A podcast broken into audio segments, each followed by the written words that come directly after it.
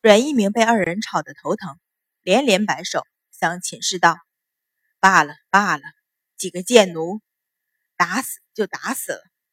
他们的家人，你好生安置便是。”向阮云欢道：“回来可曾见过祖母？”阮云欢道：“因着庄子的事，云欢需向母亲解释，还不曾见过祖母。”阮一鸣道：“庄子的事既已如此。”也不必再争，快去给祖母问安要紧。阮云欢款款行礼，说道：“女儿告辞。”又向秦氏辞了一礼，转身便出了正屋。阮一鸣本来是不愿二人争吵，才将此事一句话接过，听在秦氏耳里，却是他偏袒女儿。瞧着阮云欢翩然而去，不由冷笑一声道：“相爷当真是慈父。”大小姐连杀人都做了出来，老爷竟然不加管束。阮一鸣皱眉道：“不过是主子惩治几个贱奴，怎么成了杀人？再说，云欢说的也有道理，贱奴胆敢欺压主子，又岂能轻饶？何况人已经死了，难不成为了几个贱奴责罚小姐？到了哪家也没有这个道理。”秦氏气怒，咬牙道：“难不成就这样算了？”阮一鸣无奈，捏了捏眉心，问道：“那一夫人又要如何？”秦氏冷道：“闻说施行的是那赵成，便让他来抵命。”阮一鸣一怔，说道：“赵成是奉命而为，又怎能怪他？更何况，我怎么听说？”帮云欢拿人的是萧继营的人。秦氏一惊，问道：“老爷怎么知道？是怎么知道，而不是哪里听说？这便等于承认。”阮一鸣定定向他瞧了片刻，缓缓说道：“如此说来，是真的。”眼中慢慢露出些失望，说道：“萧继营虽是朝廷兵马，但谁不知道？”萧继颖的兵权几乎全数握在建安侯府手里。萧继颖兵马出城，我却未听是朝廷调派。我倒想知道，这一百萧继颖的兵马是去做什么？一边是女儿，一边是妻子。妻子为了对付女儿，竟然动用了朝廷的兵马，而女儿又打死妻子的奴仆。这一笔糊涂账，饶是阮丞相。断事清明，也一时理不清楚，只是觉得眼前这个枕边人所作所为，对自己竟然丝毫不顾念。秦氏脸色一阵红一阵白，强道：“老爷既说是朝廷的兵马，我一个妇道人家又如何知晓？”阮一鸣垂头，望着自己的手掌出神片刻，才低声道：“不管怎么说。”云欢终究是我的亲生女儿，更何况当年的事，也是我，也是我对她不住。如今她回来，总将我当了外人，我，我不过想将她好端端的嫁出去，也算她娘亲跟我一场。你，你又何苦一次又一次？说着摇了摇头，起身出门而去。秦氏脑中轰的一响，听阮一鸣那口气，难不成自己暗中和秦府做的那些事，他竟然心中有数？一时间，十年来自己做的事情从心底划过，顿时惊出一身冷汗。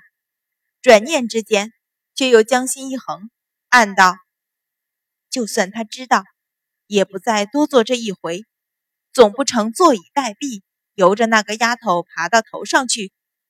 想了想，向杏儿吩咐：“吩咐前边备车。”说着，转身回内室更衣，匆匆出门上车，向建安侯府驰去。阮云欢出了正屋，便直奔紫竹院而来。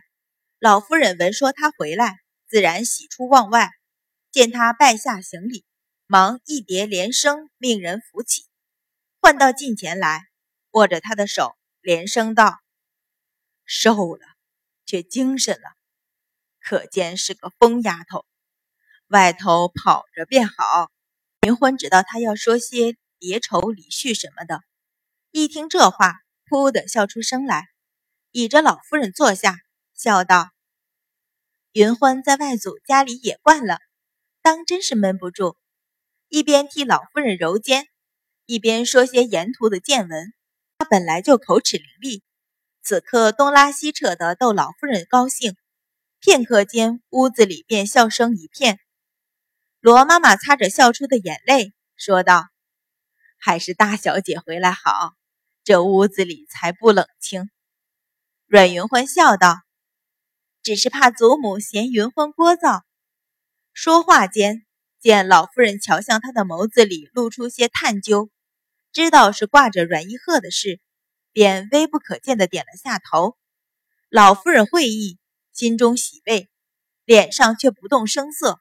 只是笑道：“这张小嘴儿当真是聒噪的紧。”又笑说一回，听罗妈妈说道：“大小姐一路劳顿，还没回自个儿屋子，便点头道：‘你且回去歇吧，明儿再来。’”阮云欢顺势起身告辞，出门向自己的锦兰轩来。红莲、墨兰闻说他回来，早在院子门口翘首企盼。远远见他行来，大喜迎上，一个接过白芍手中的包袱，一个挽了清平的手臂，问东问西。进了院子，满院的丫头妈妈齐来见礼。阮云欢摆手命起，见三姐四姐也在其中，便笑道：“进府半个月，你们可还适应？”红莲笑回道：“这几天趁小姐不在，教他们些规矩，学的倒快。”阮云欢点头，目光一扫，见秦氏送来的两个婆子不在其内，不由挑眉，问道：“朱妈妈、勾妈妈呢？怎么不见人？”红莲撇了撇唇，说道：“那两个婆子自小姐一走，便不听管束，成日出院子逛去。我们说了他们几回，倒仗着夫人和我们吵了几架，今儿一早又不知上哪去了。”阮云欢抬头瞧了瞧天色，点头道：“不用管他。墨兰，瞧厨房里可有食材？若是没有，趁早到大厨房领去，另拿些钱，要些果子酒来。今儿我刚回来，我们也算团聚，自个儿开了灶，一同乐一乐。”小丫头们一听，齐声欢呼。有活泼些的，便大声道：“是呀！”我们给大小姐接风洗尘。阮云欢平日虽然管得极严，但只要对她忠心，倒也不禁他们关起来玩乐。这半个月来，红莲、墨兰二人依着阮云欢走时的叮嘱，每天守紧门户，不给人生事的机会。小丫头们也闷得紧了，听了阮云欢的话，自然大为欢喜。有几个便抢着同墨兰一起去。商商量量要做些什么好吃的，见墨兰应命退了出去，阮云欢又向红莲道：“去前院看赵成收拾妥当，带他进来见我。”红莲应命去了片刻，便领着赵成进来，低声向阮云欢回道：“小姐，方才奴婢闻说，夫人备了车子出府去了，想是为了秦鹏的事。”阮云欢勾唇笑了笑。却不说话，命旁人退去，只留白芍一人服侍。自怀中取出阮一鹤的信来，一页一页的翻过，指着几个人的名字，向赵成说道：“这几个人，你设法去查，他们与秦家什么关系，有什么勾结？”赵成见他说的郑重，知事关重大，只将那几个名字一一记在心里。听阮云欢再没有旁的吩咐，便问道：“小姐，那个钱旺还要关着，还是怎么处置？”阮云欢一怔，继而拍了拍头，说道：“我倒将他忘了。”白芍插口道：“这半个月他就关在牢里，钱管事便没有寻过。”赵成含笑道：“哪里只是关着？”平日里那钱旺不知道仗了谁的事，连相府的护院也瞧不在眼里。不知道得罪了多少人。此次关进地牢里，小人走时托人好生招呼，那帮小子倒得了好，成天练功，便将钱旺带了出来操练。这半个月，全然收了脾气。方才小人去瞧了瞧，哭爹喊娘，只求小人饶他狗命。乔痴的一笑，说道：“让他也尝尝成天被人拳打脚踢的滋味。”赵成也接着道：“只是闻说那钱管事似是得了信儿，到那院子里去转过几回，寻了借口要进地牢里去，被人阻了。”阮云欢点了点头，略想了想，道：“将他放了吧。”回头和鲁大脚说：“这厮若是还敢乱来，再来报我。”赵成躬身领命，见再没有旁的事，方退了出去。这一会儿，墨兰已带着小丫鬟回来。阮云欢命道：“关锁院门，没我的话，谁都不许开启。”红莲一听，知道他要收拾那两个婆子，脆生生应了一声，亲自前去关门。却见朱妈妈匆匆奔了回来，见他关门，忙挤了进来，说道：“姑娘怎么这么早过院门？”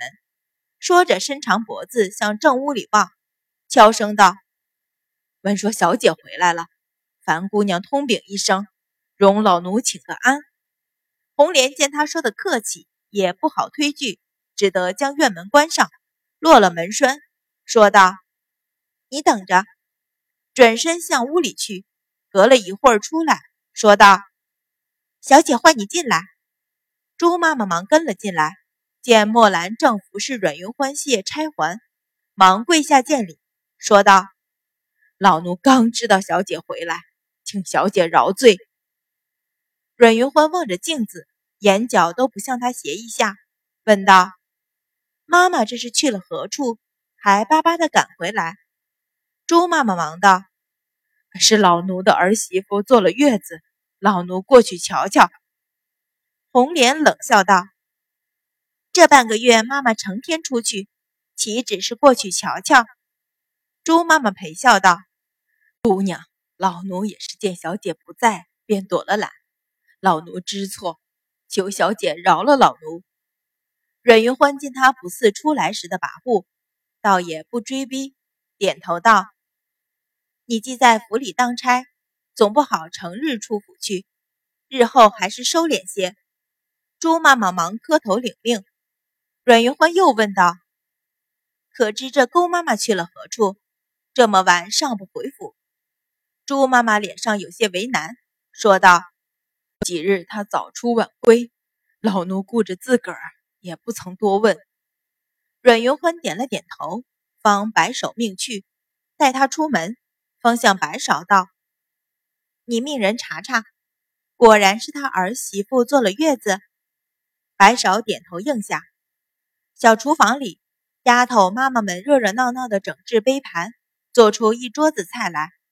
那里阮云欢已换水沐浴，洗去一身的灰尘，换了件家常的软衫，舒舒服服的坐在檐下，看着小丫鬟们点起一院子灯，摆上几张大桌。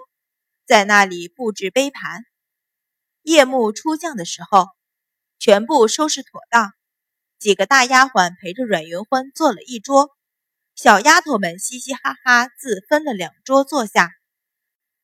有几个处事周全的，便引头来给阮云欢敬酒。阮云欢摆手道：“了，不必做这虚样子，大伙倒是寻些节目开心的好。”